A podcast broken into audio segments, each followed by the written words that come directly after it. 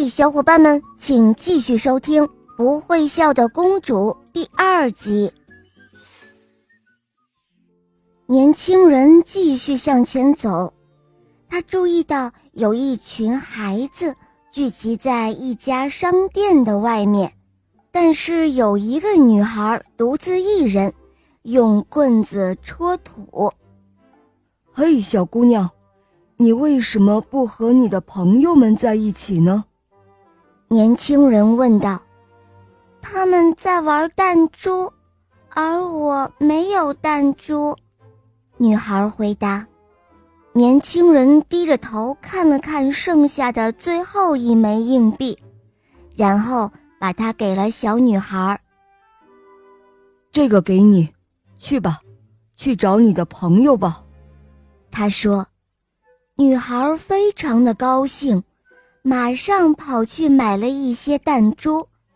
当他走进商店时，他转过身喊道：‘谢谢你，非常感谢。’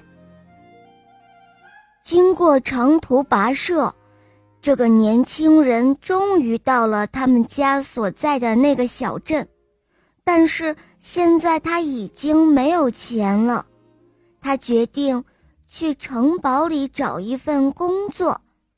当他去敲门的时候，他抬头看见了一个他所见过的最美丽的女人，被她的美貌所感染。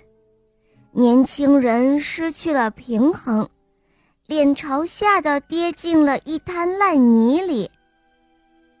年轻人赶快爬了起来。想把衣服上的泥刷掉，当他擦去裤子上的泥土时，他又一次失去了平衡，向后跌倒在一车鸡毛上。那人上下拍打手臂，试图要把羽毛弄掉。这时候，公主立刻从城堡里跑了出来，去找那年轻人。她自我介绍。并告诉年轻人，她希望他能够和自己一同住在城堡里。公主还说会给年轻人很多的金币，如果他需要的话。后来，年轻人住进了城堡，和公主越来越熟悉，每天他都会让公主开怀大笑。公主和年轻人坠入了爱河，并决定结婚。在婚礼上，老先生推着他的新手推车，女人拿着她的三明治，女孩拿着闪闪发光的弹珠，出现在他们的新朋友的婚礼上。年轻人和美丽的公主在欢声笑语中。度过了余生，从此，他们过着幸福的生活。